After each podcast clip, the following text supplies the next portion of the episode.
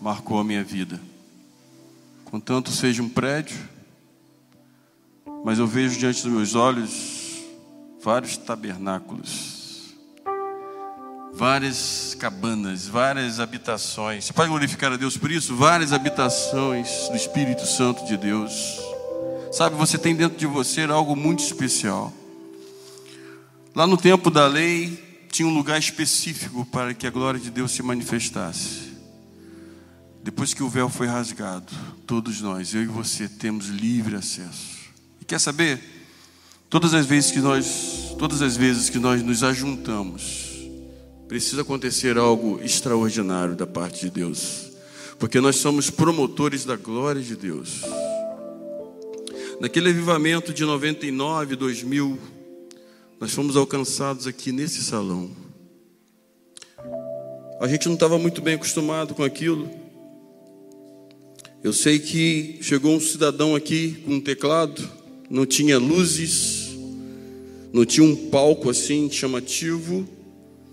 Tinha um cidadão magro, celo, quase dois metros de altura, mais ou menos aqui, com um teclado, que chorava o tempo todo, a gente não entendia nada. E cantava uma música só. O pessoal do Ministério Louvor brinca comigo quando eu olho para Elisa e digo assim: Elisa, um acorde.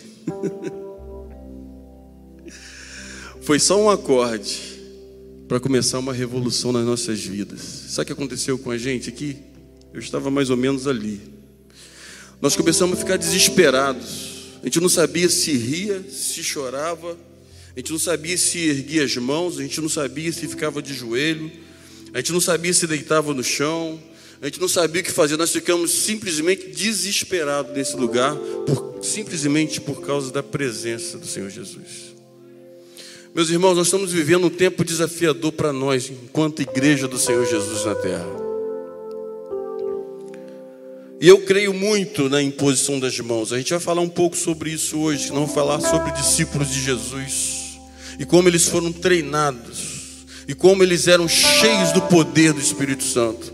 Eu não quero ficar lembrando só das coisas que o Senhor fez comigo ali no passado, mas eu quero viver algo hoje. Ele está aqui, aquele mesmo Jesus, aquele mesmo Espírito Santo que nos deixou desesperados nesse lugar em 1999 com um acorde. Ele também promove esse desespero em nós, porque a presença de Deus ela é assim. Você pode estar na cozinha fazendo almoço, você pode estar limpando a casa, você pode estar no seu trabalho, mas quando o Espírito Santo te toma, você fica simplesmente desesperado. Não sei se com você é assim.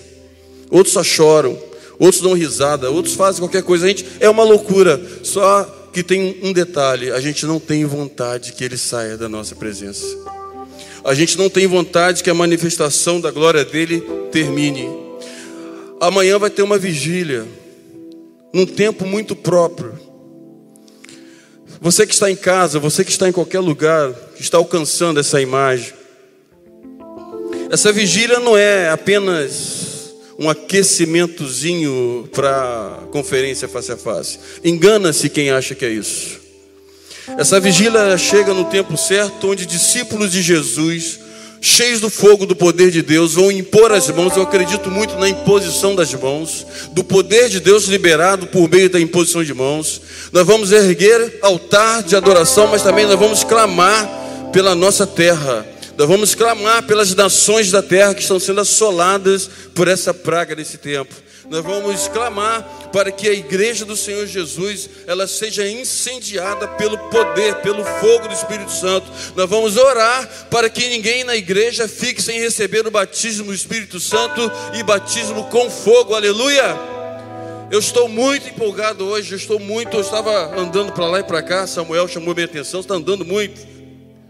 Eu fico desesperado quando Deus tem algo. Sabe, vocês não têm noção do que é estar aqui, a responsabilidade que é ser simplesmente voz de Deus. Um discurso bem elaborado é um discurso cheio de palavras, cheio de combinações, cheio de frases de efeito. Mas você trazer uma palavra revelada, você tem que estar conectado com o Espírito Santo de Deus. Você tem que passar pelo esvaziamento do seu estômago pelo jejum. Você tem que desfrutar da real presença do Espírito Santo. Uma vez eu fui orador, quando me formei em engenharia, eu fui orador da turma. Não queria, mas fui. E lá, sim, eu usei um texto bem elaborado, preparei um texto. Usei até aquela frase, uma, uma, algumas, um verso de, do saudoso Sérgio Pimenta que diz: As palavras não dizem tudo, como se o tudo fosse fácil de dizer, como, fa, como é? Fala bem melhor o mudo se sua atitude manifesta a sua crença, o que ele crê. Compromisso, sumiço, omisso, ou faz o que fala ou se cala de uma vez e que não venha sobre si justo juízo, pois terrível coisa é cair nas mãos de Deus vivo. Falei isso numa formatura de engenharia. E dali fiz um discurso bem elaborado, mas quando a palavra lá é revelada é diferente. Você passa por frio na barriga, você passa por desespero, você fica preocupado. E muitas vezes Deus ele muda tudo que você tem para entregar, porque você tem que depender totalmente, você tem que estar ligado, aliançado com o Espírito Santo de Deus. Mas eu estava eufórico para chegar aqui para trazer essa palavra, discípulos de Jesus. Quantos discípulos de Jesus nós temos aqui? Quantos discípulos, amém. Nós somos discípulos de Jesus. Se você for pesquisar a respeito desse termo discípulos, você vai achar a tradução é, aprendiz, entre outros conceitos de discípulo. Mas o discípulo de Jesus, ele vai além de aprendiz. Porque Jesus ele não só ensinou, mas ele ensinou com a sua própria vida. Ele falou tudo aquilo que ele fazia. Sabe, queridos, a igreja do Senhor Jesus, em sua concepção, no discipulado, ela é fundamentada em discípulos, filhos semelhantes a Jesus para a glória de Deus Pai. Todo cristão, eu e você, todo cristão espalhado pelo mundo afora, precisa, necessita conhecer urgentemente a sua origem enquanto igreja do Senhor Jesus. Não basta, meus irmãos, fazer parte de um ajuntamento muito dinâmico, muito eufórico. A gente, nos nossos ajuntamentos, a gente manifesta coisas que fluem do nosso interior. Você sabe por que, que acontece muitas coisas? Você sabe por que, que o sobrenatural vem sobre nós? Porque o sobrenatural ele habita dentro de nós. Sabe?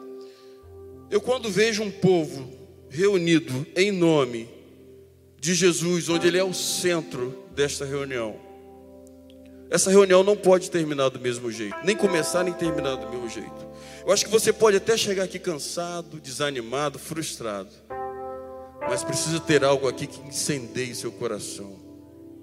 Precisa ter algo que te queime por dentro. Sabe? Quando você chegar, receber notícia que alguém foi acometido de Covid, estenda a tua mão, porque há poder nas suas mãos. E declare cura em nome de Jesus. Cura em nome de Jeová Rafá proclama cura, porque a unção do Espírito Santo, o poder está nas suas mãos. Então, como eu disse, a igreja ela não depende, a gente está na, no advento de um congresso, uma conferência que não vai ser só um ajuntamento. Eu declaro em nome de Jesus que as pessoas que vêm para a conferência face a face não virão para ver artista, tanto que eles nem são divulgados, os ministros. A visão é essa. Você vem você virá, você que se inscreveu, você vai vir por causa de Jesus, por causa da manifestação do poder do Espírito Santo. Essa vigília de amanhã vai ser algo que nós vamos declarar na autoridade do nome de Jesus, a restauração, a cura para nós. A gente vai mandar pedir o Espírito Santo porque mande um vento de cura para soprar essa praga para mais longe, para o abismo de trevas, para o lugar determinado pelo Senhor. Você não vai vir como espectador, na reunião dos santos só tem um espectador. Só tem o Senhor como espectador. Amém? Você está incendiado? Dá um amém, mas só para eu ficar mais tranquilo aqui. Deixa eu tentar passar aqui esse negócio aqui. Ah, consegui. A igreja ela não consiste nisso, então olha só. Não são as celebrações que vão definir que tipo de igreja somos mas o que somos é que refletirá também em nossas celebrações. Mais do que isso, refletirá principalmente nas vidas das pessoas à nossa volta. Muitas vezes a gente vai para uma celebração muito animada, muito eufórica, mas muitas vezes pessoas carentes do amor de Deus passam em nossas celebrações despercebidas. Uma vez aqui nesse lugar, o Espírito Santo me levou a dar um abraço no irmão. Não conhecia o irmão, nunca tinha conversado com ele. Mas na hora do louvor, eu saí, não sei quem estava ministrando, saí, fui lá e dei um abraço naquele irmão. E o camarada era bem fortinho, ele começou a chorar, chorar, chorar, chorar, chorar, chorar. Anos depois eu encontrei com ele, olha só. E ele me falou o seguinte: Você me deu um abraço lá na igreja. Sim. Não, ele sim, não, foi um abraço diferente. Eu estava muito ferido naquele dia. Eu tinha perdido a minha mãe. Eu estava na fossa. Mas aquele abraço que você me deu me trouxe restauração. Dez anos depois, o camarada ainda se lembrava daquele abraço. Às vezes você está querendo uma reunião com um ambiente próprio para poder impor as mãos sobre alguém. E muitas vezes você tem oportunidade, simplesmente. Agora não dá para abraçar, né? Nesse tempo não dá para abraçar. Mas você pode simplesmente demonstrar amor com um olhar, com um olhar de compaixão. E lá para frente a gente vai falar um pouco sobre o reino de Deus, a gente vai entrar mais nessa, nessa área. O apóstolo Paulo, meus irmãos, quando ele, ele diz à igreja em Corinto, lá em 1 Coríntios 11, 1. Deixa eu passar aqui, eu tenho que acostumar com tecnologia, né? Eu tenho dificuldade com esse negócio.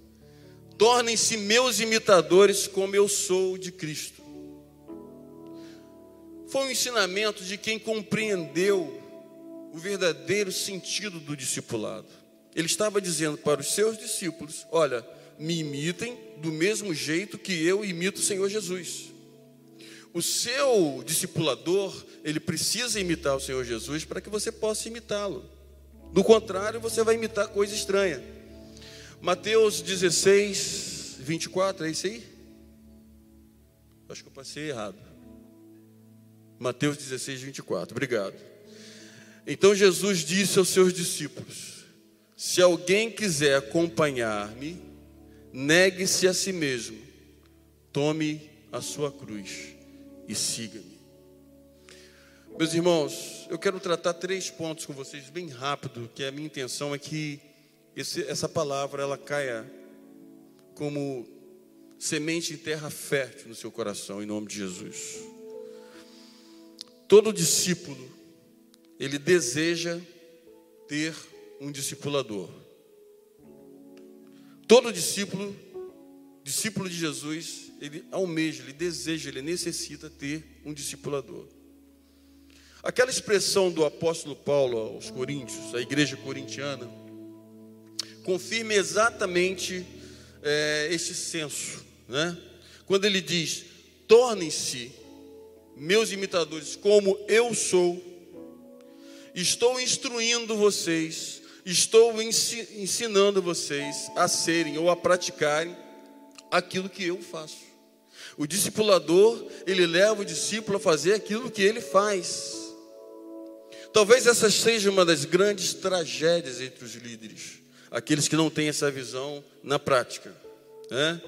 Então pode ser essa independência. Todo líder ele gera liderados e ele tem um líder. O pastor orientou gente, muito bem a gente a respeito disso. E não há demérito algum em ter alguém como referência para a sua vida. Eu só espero que você faça uma boa escolha para ter a sua referência. Não há demérito algum em imitar alguém. Claro, isso não significa uma reverberação robótica. Você é você, você é exclusivo. Você foi feito com um fim específico, com um propósito específico, né? A própria palavra nos instrui lá em Tessalonicenses 5, 21, né? A retermos apenas, ouvimos tudo e retermos apenas o que é bom. Eu falo isso para os meus filhos, ó. Olha, o que for de papai, só o que prestar. O que não prestar, você joga no lixo, né? O seu discipulador também precisa ser um imitador do grande discipulador que é Jesus Cristo. Eu estou falando aqui dos meus filhos porque o lar, o nosso lar, é o melhor lugar para se fazer discípulo nas nossas casas. A tendência natural é de que os filhos nos imitem. Eu estava olhando lá uns videozinhos antigos da família, né, e vi o quanto que eu eu era esbelto. Ainda sou elegante, né? Mas não tinha esse calozinho aqui, eu era bem magrinho. A minha filha era pequenininha. E a gente estava num lugar aqui no Espírito Santo. E ela pegou um telefone de brinquedo, não dei muita risada. E ela começou a. Samuel, você vai entender agora por que, que eu fico andando. E ela, sem saber falar, começou.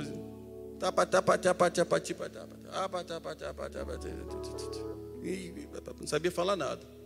Aí a minha esposa me lembrou, a gente não percebe isso, que ela estava me imitando. Porque eu atendo o telefone e fico andando.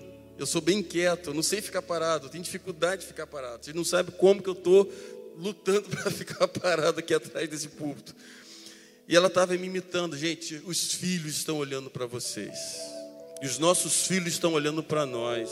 Eles vão falar exatamente o que nós falamos, a nossa língua, sabe? O nosso padrão. E mãe, mãe, a sua filha, ela está olhando como que você se veste para se vestir igual.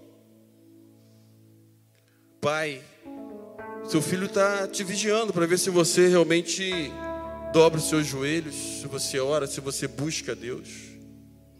Mas nessa noite, o Espírito Santo de Deus colocou no meu coração que eu deveria profetizar sobre a vida de pais e de mães que estão aqui nesse lugar. Quantos pais temos aqui? Pode ficar em pé, por favor. Começar pelos homens. Jesus,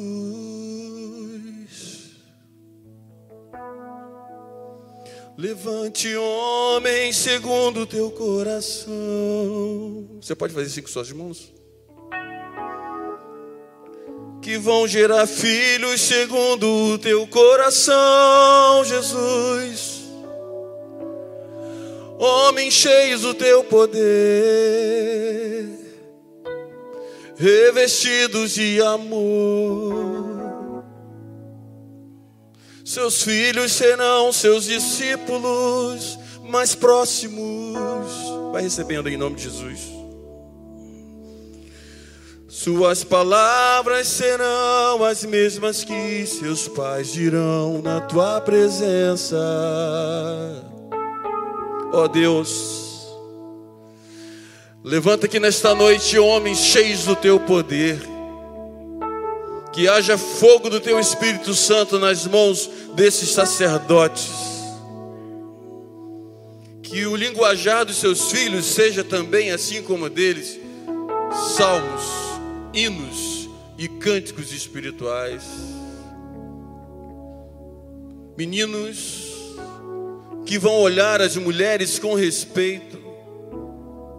Meninos que irão respeitar as filhas dos outros, porque olham seus pais respeitando as mulheres.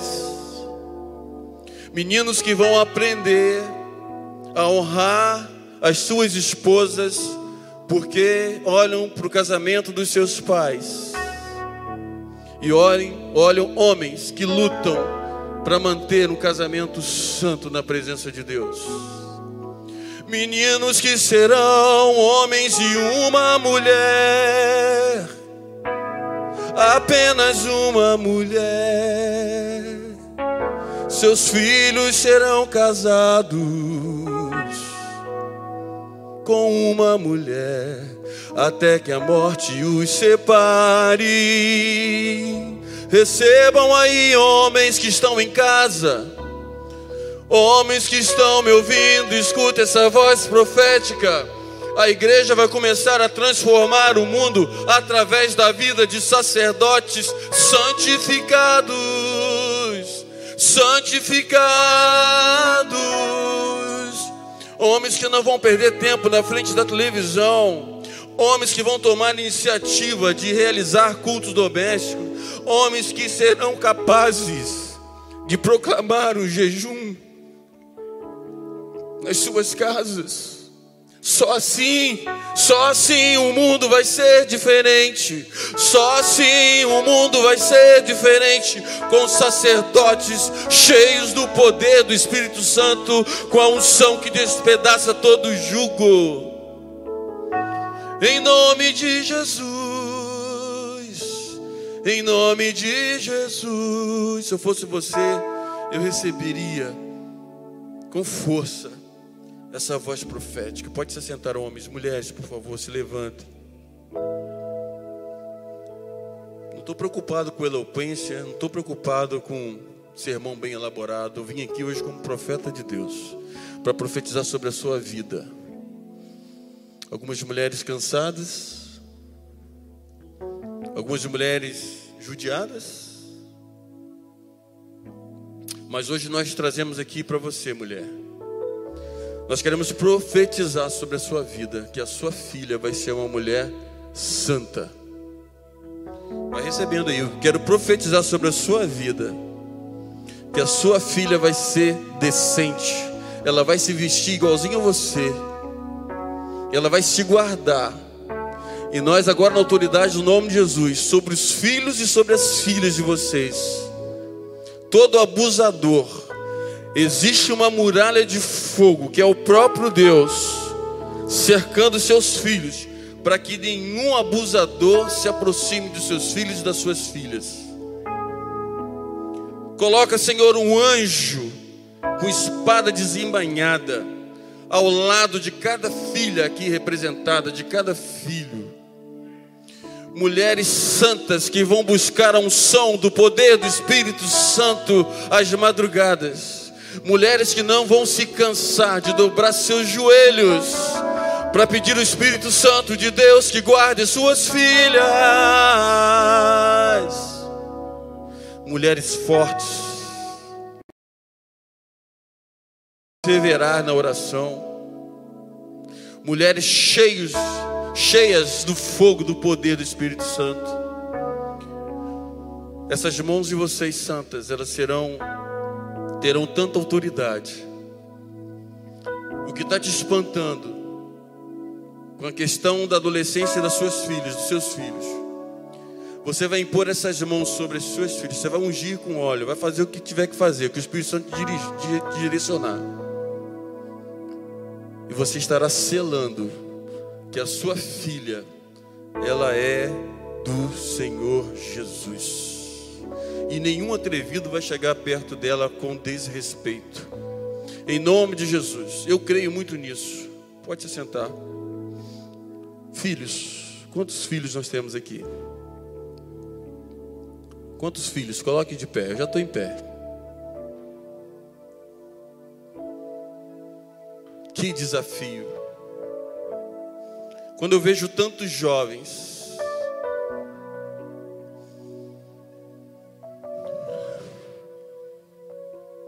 Meu coração se alegra quando eu vejo jovens resistindo ao diabo e fugindo dele, enchendo suas vidas de santidade, santidade. Eu declaro sobre a sua vida, estenda sua mão assim nesse sentido.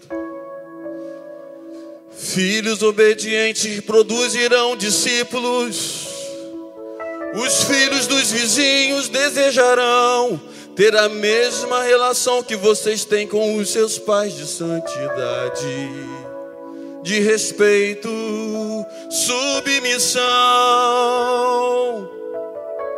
Esta é a promessa do Senhor para sua vida. Discípulos produzem discípulos. Vocês serão tão cheios do Espírito Santo, filhos porque vocês honrarão seus pais. E honrando seus pais, vocês estarão honrando ao Senhor. E o reino de Deus estará tão estabelecido na sua vida que as pessoas que talvez não tenham uma realidade como a sua, de um lar estruturado, mas desejarão servir ao mesmo Deus que você serve terão o mesmo fogo, a mesma paixão por Jesus que você tem. Não deixe Satanás apontar na tua direção, no teu nariz, para te acusar do seu passado. O seu passado está na cruz. O teu passado está na cruz. Ele pagou o preço por você. Pode se sentar. Em segundo lugar, todo discípulo, já tinha colocado lá, também é um discipulador. De alguma forma você está influenciando alguém, querendo ou não, para o bem ou para o mal, nós somos influenciadores e somos influenciados. Quando eu estudei engenharia, pessoal que é estudante de engenharia sabe bem o que é esse ciclo. Isso na minha época, muito tempo que eu me formei, não sei se esse ciclo ainda existe, se já sofreu transformação, melhores, naturalmente sim. ciclo PDCA. Pablo sabe muito bem o que eu estou falando. Trabalhou com engenharia. Plan, do, check, act. Planejar, fazer, checar e agir. Nós temos aqui muitos líderes de célula. Quantos líderes de célula nós temos aqui? Só para eu ter uma noção, é, tem menos do que eu imaginava. Mas de qualquer maneira você é um potencial líder, amém? Amém ou não? Ah, vocês estão muito quietos, amém ou não, gente? Então, assim, na minha liderança como discipulador, eu planejo, eu faço, eu vou checar o que eu fiz e vou agir num processo de melhora contínua. É um ciclo, ele se repete, o planejamento ele retorna. O que, que eu quero dizer com isso? É que o discipulador, ele tem uma grande responsabilidade sobre seus discípulos.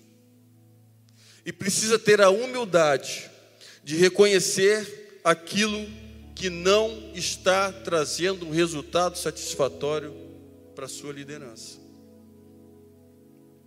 Eu sempre uso uma expressão, eu acho que está aqui. Não está, mas pode deixar isso aí. Ninguém é tão bom o suficiente ao ponto de que não precise melhorar. Meus irmãos, quando Jesus ele deixa a sua glória, sendo Deus, ele vem aqui na terra para se fazer um de nós. Ele deu o maior exemplo de humilhação, sim ou não? E por que, que muitas vezes nós somos vaidosos?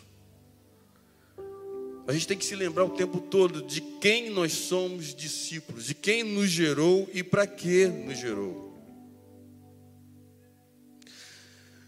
Esse quadro aí, ele mostra para gente, não sei se está dando para vocês verem, mas se não tiver eu vou ler para vocês. Eu fiz um paralelo entre Jesus e os apóstolos, porque o ministério apostólico, ele reflete, ele é refletido, ele é influenciado lógico, óbvio, pelo ministério de Jesus. Aquelas coisas que Jesus realizava em seu ministério, os apóstolos também realizavam em seus ministérios.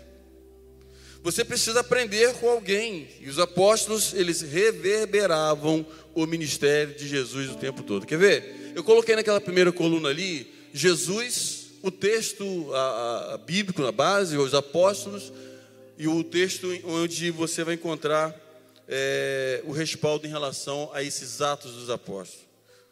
Como que Jesus começou o seu ministério? Aos 30 anos. Primeira coisa que aconteceu, ele foi levado pelo Espírito ao deserto. O que, que aconteceu ali? Não vou entrar no mérito da tentação, que foi no final do processo que ele foi tentado, mas Jesus fez 40 dias de jejum. Isso ensina muito para nós. Você tem um grande projeto, você tem um chamado, você tem algo assim tremendo da parte de Deus sobre a sua vida, jejua. Mas por que jejuar? Isso não é coisa lá do passado. Meus irmãos, a partir do momento que eu tenho a prática do jejum, nós somos corpo, alma e espírito. Sim ou não? Somos corpo, alma e espírito. E o corpo não está desvinculado do espírito nem a alma. Senão ia ter alma andando por aí, espírito andando por aí. Está tudo vinculado em um só, três em um, certo? A partir do momento que eu deixo de comer muito aquelas coisas. Se eu comer demais, o que, que acontece? Não vou pedir para ninguém olhar para o lado para não criar constrangimento em ninguém. Mas quando a pessoa come demais, o que, que acontece? Todo mundo, um momento na vida, comeu demais, sim ou não? Comer é bom demais, não, gente? Hã? É ruim comer? Magrinho aqui está dizendo deve comer para caramba. É bom comer, né, irmão? É uma benção, né? É sinal de saúde. Se você tem apetite, é porque você tem saúde. Só que tudo demais, costumo dizer também que os extremos são perigosos, tudo demais faz mal. Então, se eu comer demais, se eu ficar muito, tem um nutricionista ali, falando do assunto dela, se eu comer, ela está amando isso aqui, né? Né, Mary?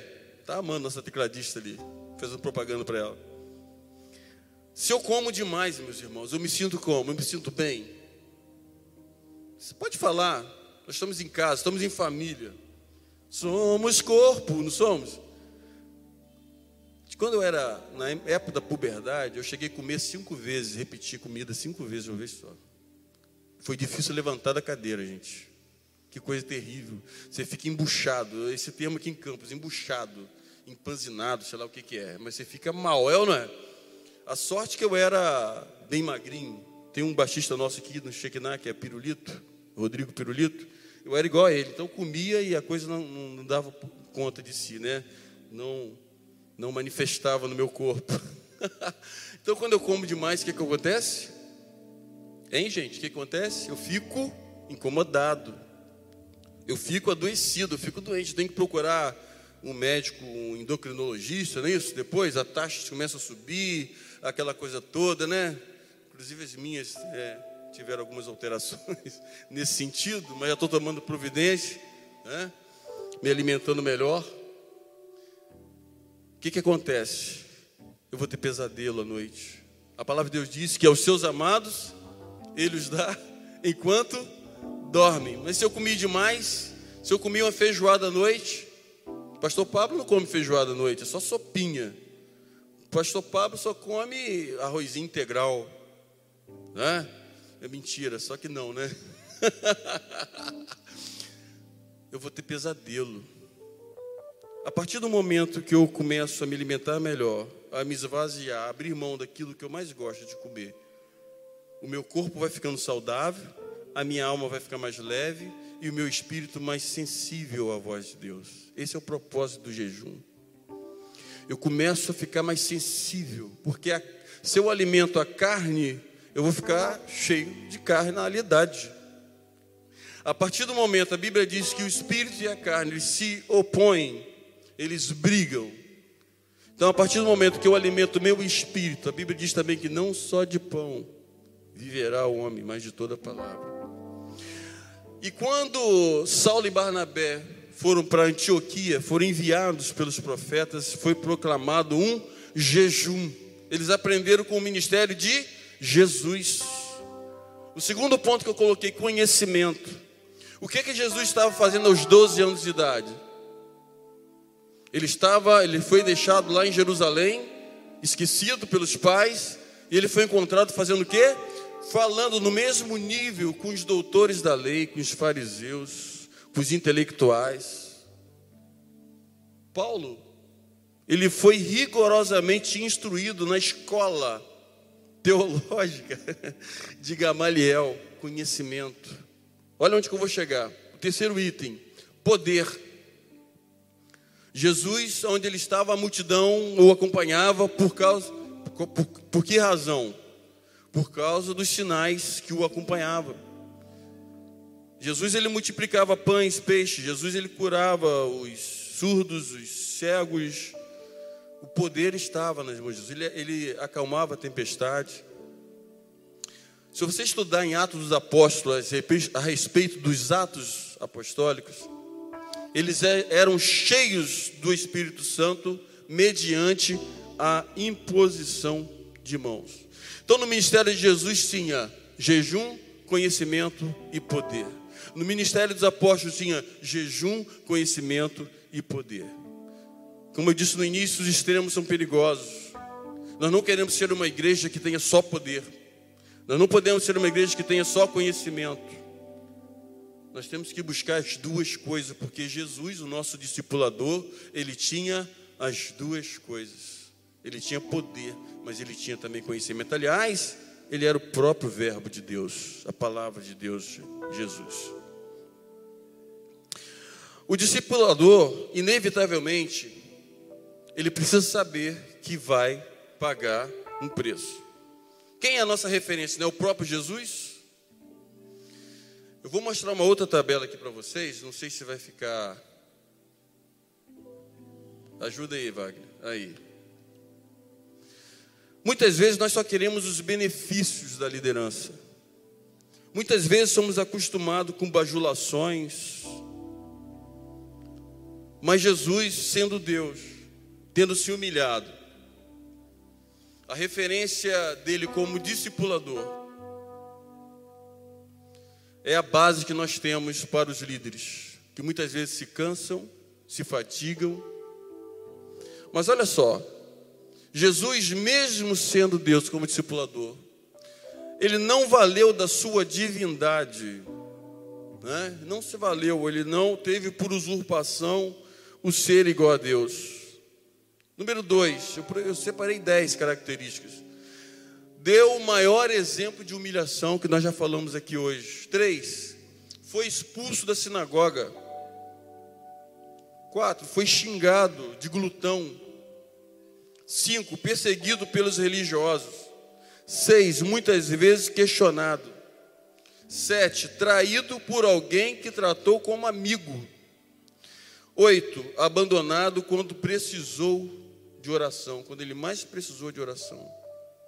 Nove, viveu a solidão à véspera de sua morte. Dez, ele foi torturado até a morte. Mas tem um pastor que eu admiro muito que ele diz assim: o importante é como termina. Você olha para os pastores muitas vezes, colegas aqui, a gente olha para eles, estão arriados, estão cansados.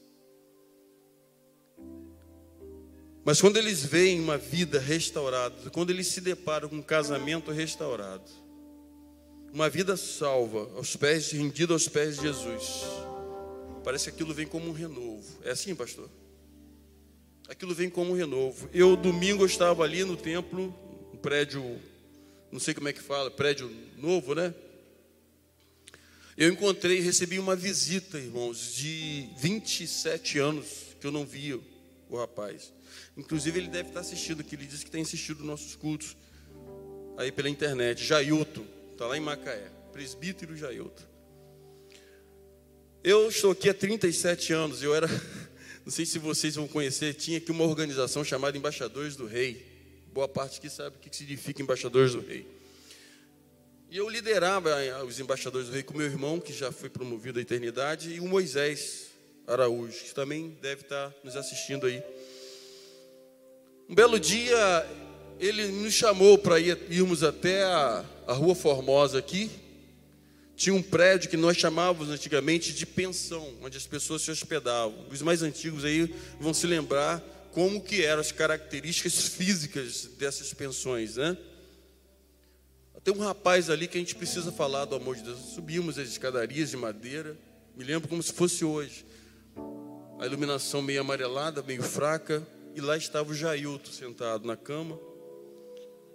E nós apresentamos o evangelho do Senhor Jesus e naquela noite, o Jailton, em lágrimas, ele se rendeu a Jesus. Muitos atos seus, você não se dá conta, você não sabe, talvez você nem vai saber do fruto que você deu aqui na terra. Eu já não via Jailton há muito tempo. Aí, quando foi na, no domingo de manhã, pela manhã, o irmão que estava, o diácono que estava ali na porta, olha, um rapaz de blaze te procurou com o menino e tal, era o Jailton, agora presbítero Jailton. Porque a palavra, o evangelho chegou na vida de Jailton. Porque Jesus chegou na vida de Jailton.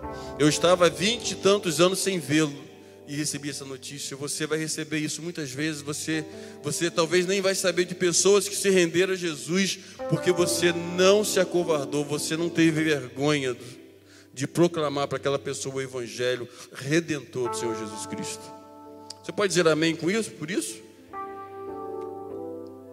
Em terceiro e último lugar, o discípulo de Jesus. Passamos juntos. Vou deixar Wagner passando ali que é melhor. O discípulo de Jesus ensina por meio do Espírito Santo. Aí eu quero que você preste bastante atenção, meus irmãos, porque em Atos 1, no primeiro versículo, no início ali, ele afirma afirma que Jesus instruiu os seus apóstolos por intermédio do Espírito Santo. Atos 1, versículo 2, depois você confere.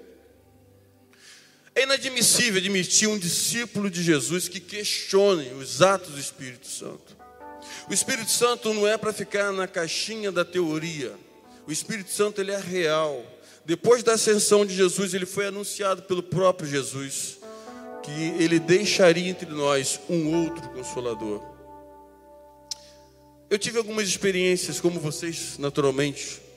Estava com o Marcelo, numa vigília, lá em Ribeiro do Amaro, que Pablo e Ellen levaram a gente. Estávamos eu e Marcelo numa vigília lá da Assembleia de Deus. E de repente o Marcelo começou a ficar esquisito.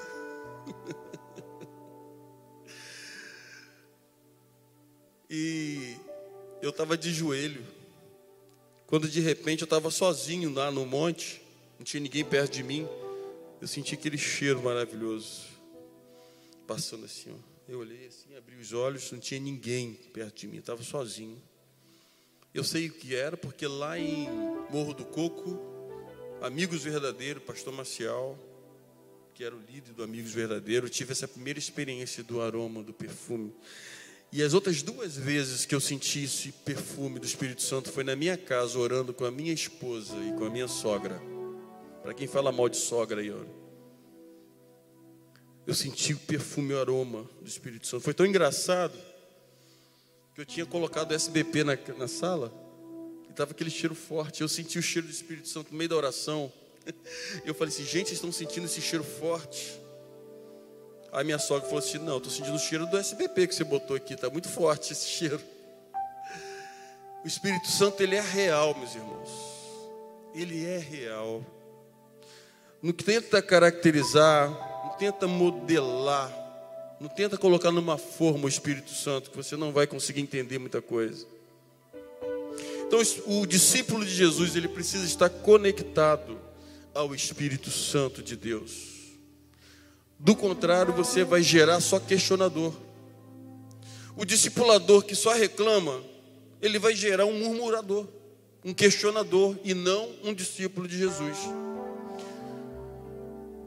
Se não discipulamos segundo o Espírito, fazemos segundo a carne, né? Porque eles, como nós já dizemos aqui, se opõem.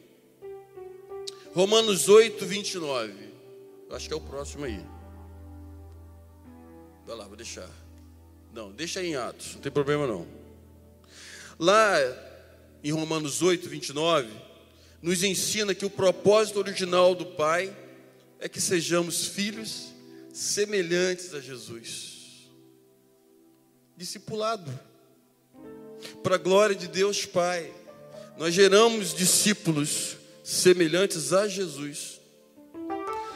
E segundo Romanos 8,14, os filhos de Deus são guiados pelo Espírito Santo. Jesus ensina aos seus discípulos que eles receberão poder quando o Espírito Santo descer sobre eles. Está lá em Atos 1,8. Receberão poder ao descer sobre eles o Espírito Santo. E para que receber poder? Muitas vezes as pessoas querem porque quer poder e não sabe o que fazer com o poder. Sabe quando você recebe um presente você não sabe o que fazer com aquele presente? O poder do Espírito Santo ele vem sobre os discípulos para testemunhar acerca daquele que é a fonte geradora do poder, que é o próprio Jesus. O primeiro passo para sermos discípulos cheios do Espírito Santo, primeiro nós temos que desejar, é desejarmos. E depois buscarmos um relacionamento íntimo com Ele, investindo tempo de qualidade na presença dEle, irmãos. A gente às vezes é aterrorizado com esse tema, a gente não gosta muito de tocar nesse assunto, eu amo. com o Espírito Santo. Porque muitas vezes colocam um terror, parece que é que dói, parece que assombra. Não, é uma coisa deliciosa, é uma coisa gostosa, você não tem mais vontade de sair. Você dá vontade de ficar ali o tempo todo. Um, um discipulador apaixonado, sabe o que ele vai fazer? Ele vai incendiar o coração do seu discípulo. Ele vai incendiar com aquilo que tem dentro dele, que ele carrega, que ele leva dentro dele. Finalmente, para terminar, o discípulo de Jesus, ele frutifica para o reino de Deus. Tenta colocar aí João, João 15, 8, está na sequência aí, Wagner. João 15, 8. Meu Pai é glorificado pelo fato de vocês darem muito fruto e assim serão meus discípulos. E o reino de Deus, amados, não é deste mundo, nós sabemos disso. Está registrado lá no Evangelho de João 18, 36. É o próximo aí, pode passar, por favor. O meu reino não é deste mundo. Se fosse, os meus servos lutariam para impedir que os judeus me prendessem mas agora o meu reino não é daqui. A colheita, meus queridos, de tudo que frutificarmos aqui, é para um reino que não é deste mundo. Este reino, inclusive, está entre nós, porque esta foi a resposta de Jesus quando foi interrogado pelos fariseus a respeito da vinda do reino de Deus. Como que o reino de Deus pode vir? Lucas 17, 21b. O reino de Deus está entre vocês. De que maneira o reino de Deus pode ser manifestado entre nós? Se formos verdadeiros discípulos de Jesus, vivendo e agindo como Ele, iremos manifestar nas nossas ações o reino de Deus aqui na terra. Romanos 14, 17 Pois o reino de Deus não é comida e nem bebida, mas justiça, paz e alegria no Espírito Santo. O Espírito Santo, ao invés de terrorismo, como alguns pensam, ele produz, na verdade, paz, leveza e alegria. Não resista ao Espírito Santo de Deus. Não tenha resistência com o Espírito Santo de Deus que possamos gerar discípulos melhores do que nós. Queria que você se colocasse em pé. Que possamos ser discípulos obedientes a Jesus. E que não formemos discípulos para nos servir, para servir ao nosso ego, para trabalhar para nós, para explorarmos eles mas que a gente possa projetar discípulos que alcancem lugares mais altos do que nós, assim como nós desejamos dos nossos filhos, nós também precisamos projetar, lançar, enviar discípulos que alcancem aquilo que nós não alcançamos. Para você ser um discípulo aprovado por Jesus, você precisa aprender o caminho da obediência. Obediência ao Senhor. Meu desejo e minha oração é que você saia daqui nesta quinta-feira, um discípulo aprovado, incendiado, para gerar discípulos semelhantes a Jesus. Quero mais e mais te obedecer. Quero mais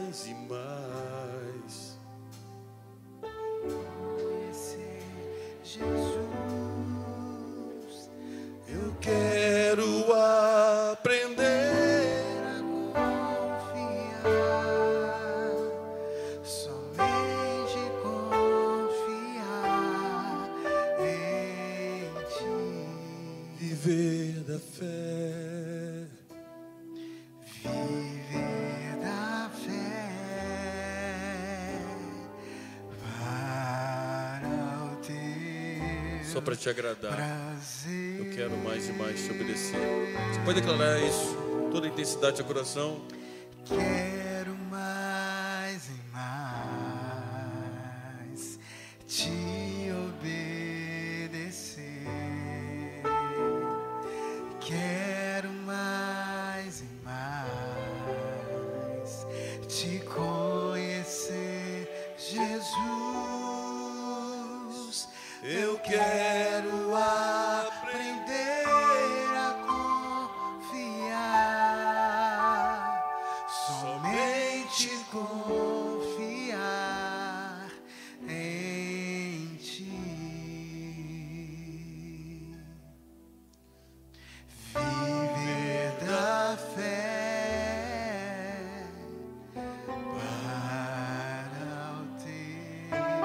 Se cantasse mais uma vez, se você quiser, pode colocar a mão no seu coração e ore essa canção. Diga para ele: Quero mais e mais. te obedecer. Discípulos obedientes à tua palavra. Quero mais Discípulos obedientes à tua voz. conhecer Jesus. Eu quero Que o teu reino se manifeste na vida desses discípulos, que vão gerar outros discípulos, que por sua vez vão gerar outros discípulos parecidos com o Senhor Jesus. E assim o mundo vai ganhando uma forma de discípulos. Uma igreja que discipula os seus vizinhos, que começa discipulando seus filhos. Cante mais uma vez, quero mais e mais. Quero mais. Oh, ti é melhor do que sacrificar. Quero mais e mais. Te conhecer, Jesus. Quero aprender